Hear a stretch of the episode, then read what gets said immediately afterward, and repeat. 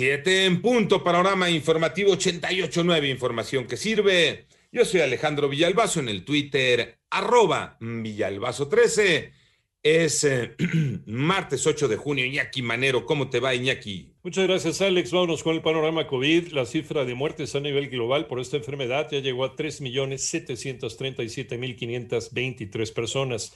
A nivel global ya se alcanzó la cifra de 173.643.616 casos confirmados.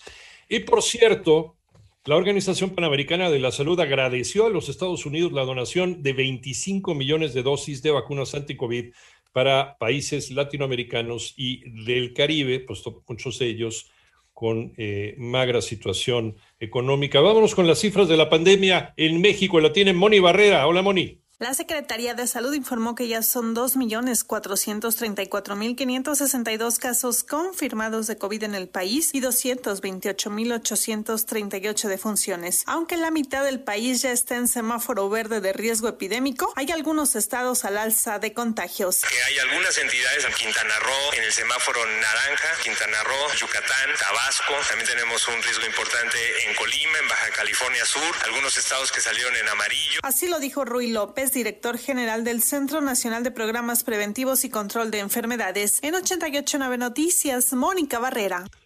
En el panorama nacional, al cierre del programa de resultados electorales preliminares, el PREP se contabilizaron 47.227.271 votos, que representan el 99.5% de las casillas instaladas a nivel nacional, con una participación ciudadana del 52.6% de la lista nominal. En tanto, anoche, anoche llegó a México la vicepresidenta de los Estados Unidos, Kamala Harris, para sostener un encuentro con el presidente de México, con quien se tiene prevista la firma de un acuerdo bilateral en materia migratoria.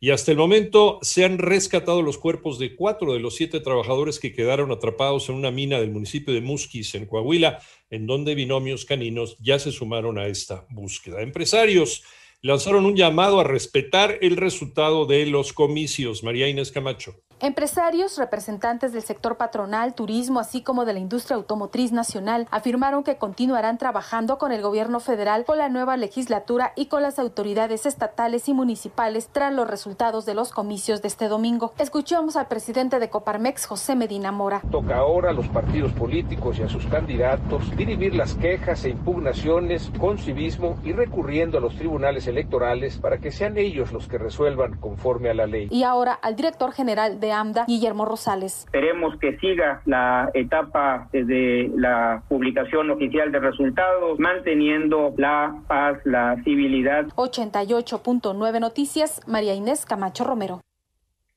En el panorama internacional en eh, Perú, por ahora no se sabe si será el izquierdista Pedro Castillo o la derechista Keiko Fujimori, hija precisamente del expresidente Alberto Fujimori quien se cuelgue la banda presidencial el próximo 28 de julio. Con el 97.6% escrutado, Castillo consolida su ventaja sobre Fujimori gracias al conteo del voto de zonas rurales. Sin embargo, la diferencia entre ambos sigue siendo muy, muy corta.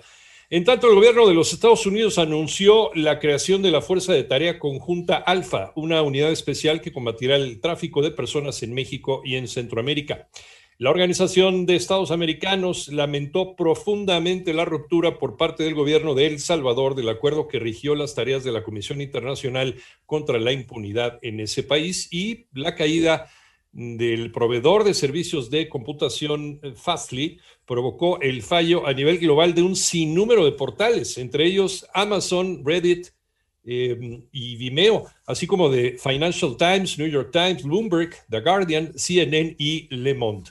Fue toda una crisis a nivel informativo.